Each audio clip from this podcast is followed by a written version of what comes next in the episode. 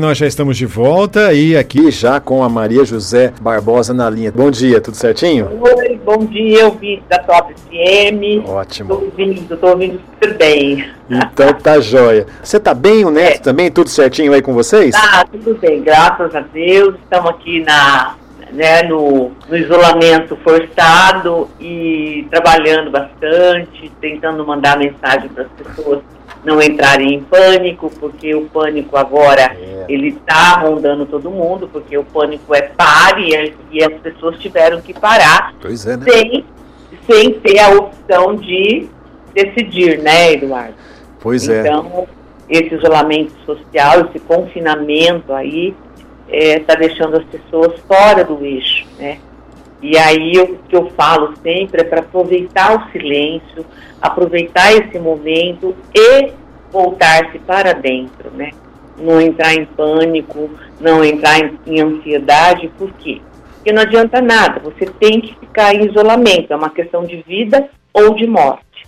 Então, uh, queria falar com os ouvintes da TOP que essa convivência forçada que está existindo hoje entre as famílias, ela traz dois fatores. Um extremamente positivo, uhum. que é o encontro da família, né, isso, Eduardo? É isso o encontro das pessoas, o olho no olho, o conviver um com as manias do outro, o, o enxergar o outro e conhecer as pessoas com quem você dorme e come, pois que era é. só o que acontecia, né? Então, e o segundo ponto, que é um ponto extremamente negativo, que é que esse isolamento e essa convivência forçada é, faz com que o agressor que mora com essa pessoa tenha a possibilidade de ter a presa dele ali com ele o dia todo. Isso aumenta as tensões, né? E as crianças e as mulheres passam a sofrer abuso e principalmente a mulher sofrer a violência doméstica, Eduardo.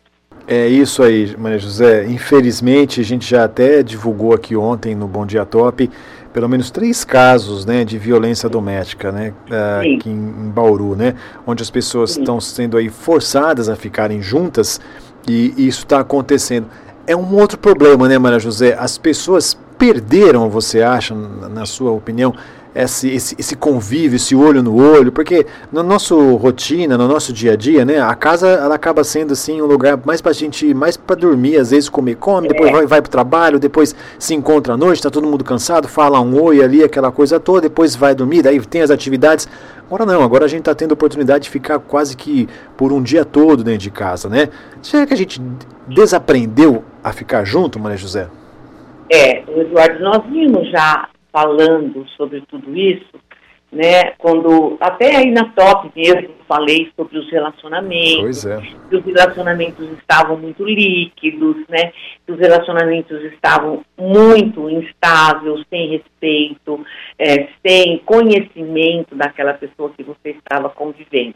E aí o universo traz para gente essa tragédia, essa pandemia que obriga o ser humano a voltar lá atrás, quando convivíamos com mais tranquilidade na nossa casa e com as pessoas. E isso traz é, muitos desgastes, né, Eduardo? Porque imagina você que é conviver numa casa com os filhos, né? E também conviver na casa ah, com, sem uma empregada, porque essa, esse coronavírus ele, ele atingiu não só a classe menos privilegiada, foi a primeira vez na história que a classe privilegiada foi atingida de maneira frontal, é. né? Então, essa classe, ela está, às vezes, sem empregada, ela está tendo que conviver com os filhos que mandava para a escola de manhã, à tarde tinha é, é, inglês, balé, música, enfim né, a ausência da criança em casa, a ausência dos pais, isso fazia com que as relações eram muito melhores, muito melhores do que está sendo hoje. Isso na visão deles. Mas o que, que aconteceu hoje? Né? Sem empregada, com os filhos em casa, o marido, é, as pessoas elas têm que aprender a convivência. Né? Eu queria aprender que é, eles têm que aprender que essa convivência é o olho no olho, que essa convivência é aceitar o que o outro tem de ruim, o que o outro tem de bom, o que você tem de bom e de ruim, e aí você colocar isso em prática nesses relacionamentos.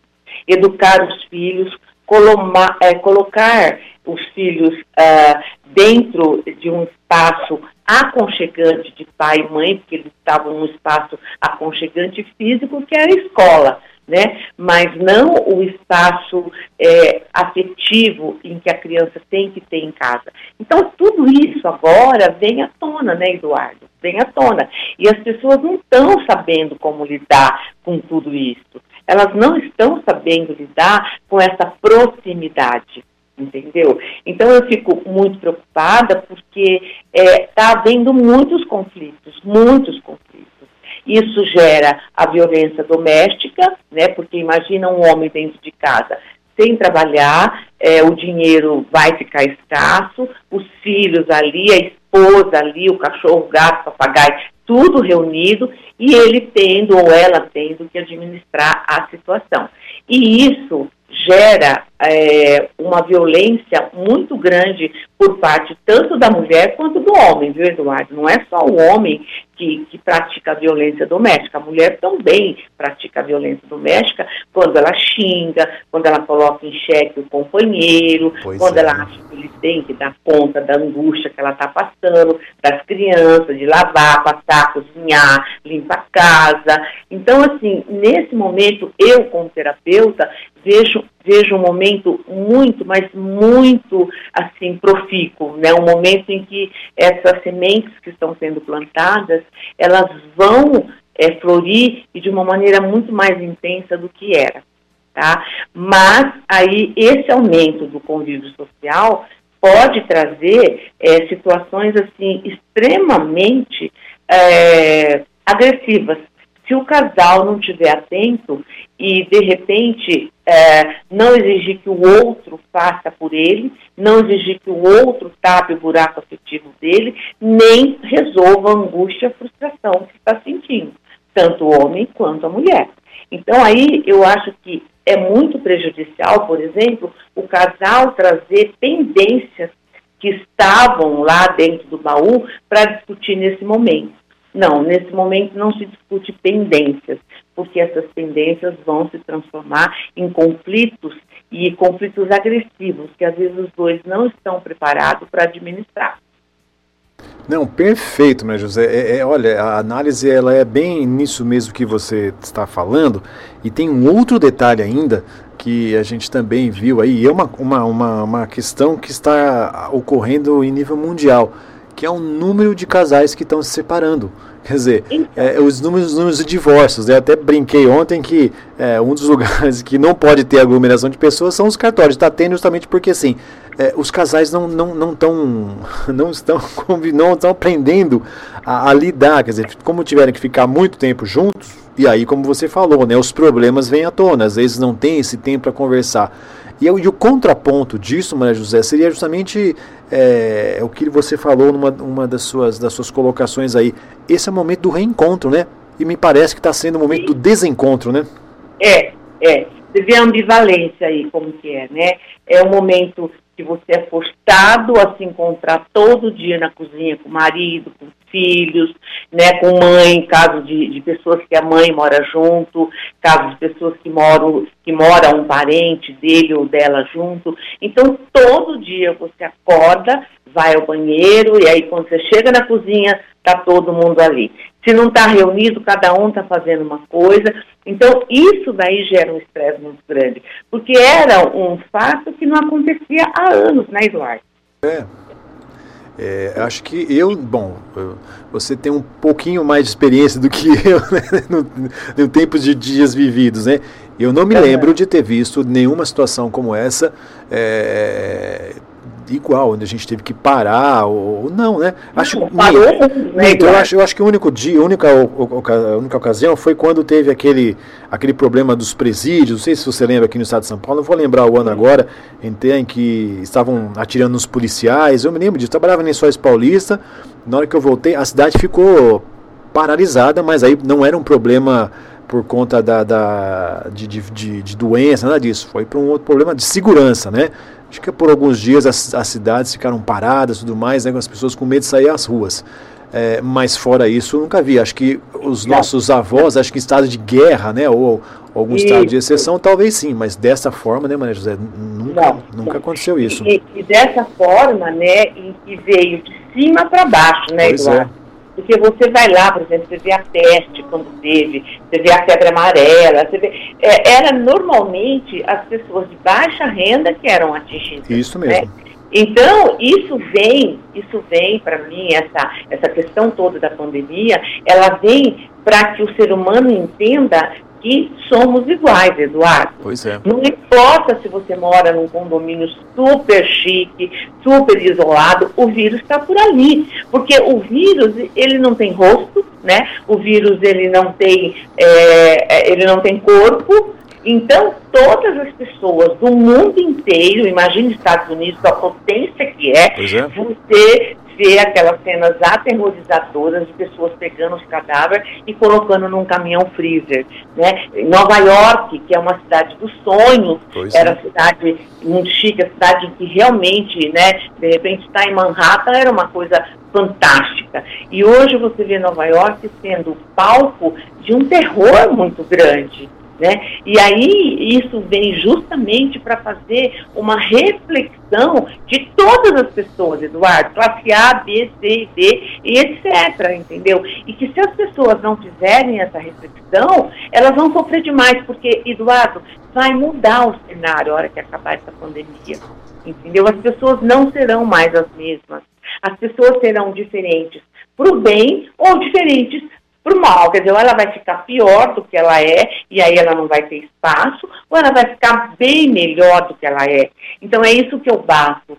Procura entrar nessa é, viagem para o seu mundo interno. Mergulhe dentro de você. Vê por que está surgindo os conflitos. Por que, que esses conflitos atingem assim tão frontalmente ou a sua mulher, ou o seu marido, ou as crianças. Quer dizer, o que estava acontecendo com a gente. Então, acho assim, é interessante que as pessoas aproveitem esse tempo, mas aproveitem intensamente, Eduardo, porque nunca tiveram esse tempo. Nunca.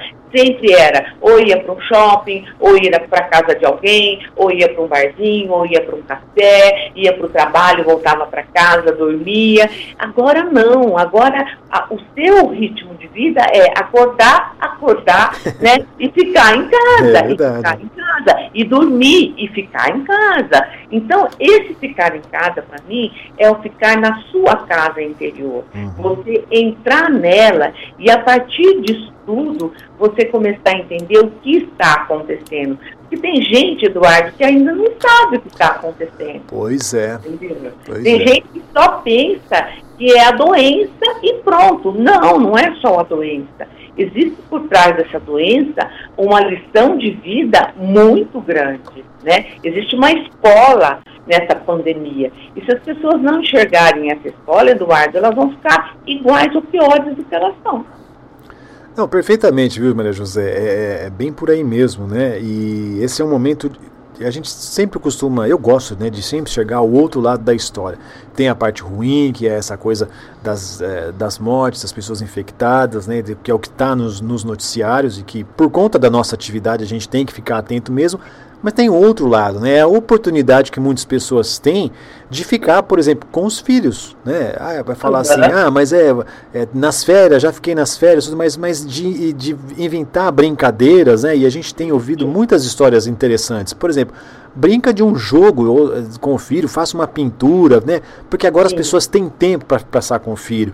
No caso, os relacionamentos marido e, marido e mulher, é o momento de conversar, mas não de jogar na cara, né? Você até colocou aqui, né? Falar, ah, é, abaixa a tampa da privada, não deixa tudo espalhado, não deixa a toalha em cima, não sei o quê, põe a cueca no lixinho, sabe? Essas coisas assim, que é um pouco é, é, da, da, mulher mesmo, de, dos cuidados que tem. E o homem também se, se, se organizar, né? Para poder fazer as coisas corretamente, mas é esse momento dos, dos reencontros, né, de, de, de, a gente conversar, é, não jogar na cara, mas de, de, de lembrar talvez né, do passado, porque todo, todo, todo relacionamento nasceu com, com um, um é, com um sentimento sincero, o amor ou a paixão, né? E talvez seja um momento de, de, de, reconsiderar e repensar isso. Não sei se estou errado, não sou psicólogo, viu, Maria José? Apenas achismo, não, viu? Você, é, você tem né, a experiência, porque você é casado, você tem filhos, tudo. Mas é isso aí, Eduardo. Quando o casal passa muito tempo junto, é, eles vão buscar lá, eles abrem os baús, né? E aí abre esse baú e vai buscar as pendências, como eu já disse. E aí, às vezes, são coisas tão pequenas, mas com a convivência do dia a dia se tornam grandes conflitos nesse momento, né? Então aí foi como eu citei, é, frases como não deixe tudo jogado, não fale comigo nesse tom, tenho que trabalhar, cuide um pouco das crianças, não tive tempo para nada. Né? Esses atritos diários do isolamento, eles se multiplicam, né? Eles se multiplicam muito. E aí um projeta no outro as suas frustrações, o seu medo, né, a sua insegurança do que está acontecendo. Então faça algo para você se sentir melhor. Não coloque esse se sentir melhor na mão do seu marido ou da sua esposa. Né? Não faça dele o seu bode expiatório. Nesse momento, o casal tem que se colocar do mesmo lado, né, Eduardo? Tem que haver uma, uma equipe, o casal, em que eles vão criar possibilidades de sobrevivência com o que tem. Pois é. Com o que tem. Às vezes você tem uma casa muito grande, às vezes a sua casa é média, mas uma coisa que eu aconselho muito entre essas possibilidades de buscar um momento de tranquilidade em equipe é que um entre dentro do seu silêncio e o outro respeite. Isso. Porque o silêncio, ele é algo é, muito é, positivo, entendeu? O silêncio não é ruim. Então, esse silêncio que o casal às vezes tem que ter é muito importante, porque às vezes você abre a boca e fala coisas que marcam a alma do outro, né? Porque o que sai da sua boca não entra mais, não volta mais. E aí, as crianças também vão participar desse Então, você imagine a criança confinada dentro de casa e vendo os pais nessa, nessa guerra, né, que tem uma guerra aqui fora, que é a pandemia, e tem a guerra lá dentro, que é essa falta de, de respeito, a falta de ser educado com o parceiro e principalmente a falta de entender por que nós estamos aqui reunidos há tantos dias né? Isso está sendo difícil. Eles só ficam para fora, né? Então aí vê é, todas as TVs, as notícias, vê o que, o vizinho está fazendo, vê o que, que o amigo lá adiante está fazendo, mas ele não se volta para dentro, né? E aí é, faz alguma coisa que vai recuperar o que é essencial para você. Então, a minha, a minha pergunta hoje, né? O que, que é essencial para você? O que, que é essencial para a sua vida, né? Isso é uma coisa que as pessoas não estão parando para ouvir. E isso toda hora o coração fala para elas, né, Eduardo? Elas estão só na pandemia, entendeu? Elas não saem, elas estão coaguladas na pandemia. Elas não saem da pandemia e vê um outro lado da situação. Porque ficar em casa, eles são obrigados, não dá para sair. Porque se você sair, você morre. Né? E aí, essa vida que pulsa dentro de casa tem que ser uma vida melhor. Né? Tem que ser um exercício de relacionamento, de reencontro, de refazer, de retomar aquilo que estava sendo perdido. Então, eu acho que é uma oportunidade que o universo está dando para todo mundo, Eduardo. É. Para todo mundo, de retomar o vínculo primeiro com ele mesmo e depois retomar o vínculo com o outro, com aquele que ele está ali sobrevivendo, né? E mesmo com aquele que está distante. Às vezes tem pessoas que estão é, tá brava com alguém, ou brigou com alguém, não, não conversa faz muito tempo, né? Então a oportunidade aí ele vai encontrar essa pessoa, né? Ele vai, é, é, um dia, a hora que sair desse, desse, desse, isolamento, vai encontrar. Então, por que que não faz um FaceTime? Por que que não liga para a pessoa? Por que que não conversa? Porque está todo mundo, Eduardo, com as armas abaixadas. Né? Ninguém mais está com armas, porque não dá para vencer essa pandemia com armas. Pois né? É. Armas que eu digo assim, ataque, mas aquele ataque pior que a arma, né? Aquele ataque que vem da língua, porque a língua é algo muito ferino no ser humano, muito ferino, né? O ser humano fere com a língua. Então essas armas, na minha opinião, estão guardadas, mas dentro de casa, ainda as pessoas pegam a arma porque elas acham que só assim elas vão se sentir melhor, né? E nesse momento elas mergulham nas trevas. O que, que são essas trevas? São é, as possibilidades que ela cria para ela mesma de sofrimento. A pandemia é um sofrimento, o isolamento social é um sofrimento? Uhum. Claro que é, claro, Eduardo. Mas por favor, não pegue o limão e fique chupando ele com casca e tudo. É né? verdade, né? né? Corte, faça uma limonada, ou tem gente que vai cortar e chupar ele azedo mesmo, ou então você põe na jarra, põe gelo, põe açúcar e faz uma limonada, porque você não tem outra opção, Eduardo. Não tem. Né? Isso para mim é inédito, o ser humano não ter opção de falar, vou sair. Né? Aquelas é atitudes que o casal tem, que os filhos adolescentes têm de bater a porta e sair e deixar o conflito ali por conta do outro. Isso não dá para fazer agora, não dá, porque se você bate a porta, o máximo que você pode ir até teu quarto e voltar e ter que enfrentar é. aquele conflito. Não é, Eduardo? É bem por aí mesmo, viu, Maria José? Tá certíssima. Aqui, pegando a, a, a frase da, do nosso ouvinte Maria Elisa, que está ouvindo a gente lá em São Paulo, ela foi pontual. Essa é a hora de nos unirmos, né? E quando a gente fala unir, é governo também, os governos aí brigando, né? Governo estadual brigando com, com o presidente da República e tudo mais. O, o grande, a nossa luta devia ser realmente da união para a gente combater isso, né? Então tá certo. Então, né, Eduardo, é, a gente vê que vem de cima, né? Pois é. essa, é. essa briga mesquinha de inflação de ego, né? E de poder, né, mas de poder, né? É, a inflação do ego, né, Eduardo? Eles são deuses, né? Eles querem, são dois deuses brigando, né? Dentro de uma inflação extremamente egoísta de viver. Então, esse exemplo é o exemplo que, infelizmente, nós temos nós estamos tendo dos nossos governantes. Mas aí eu acho que é um exemplo bom de você olhar né, as duas brigando né, como se fosse assim, é, duas vizinhas, uma atacando as coisas na outra, e a gente vê que não é isso que a gente quer pra gente, entendeu? Que não é isso que é bom pra gente.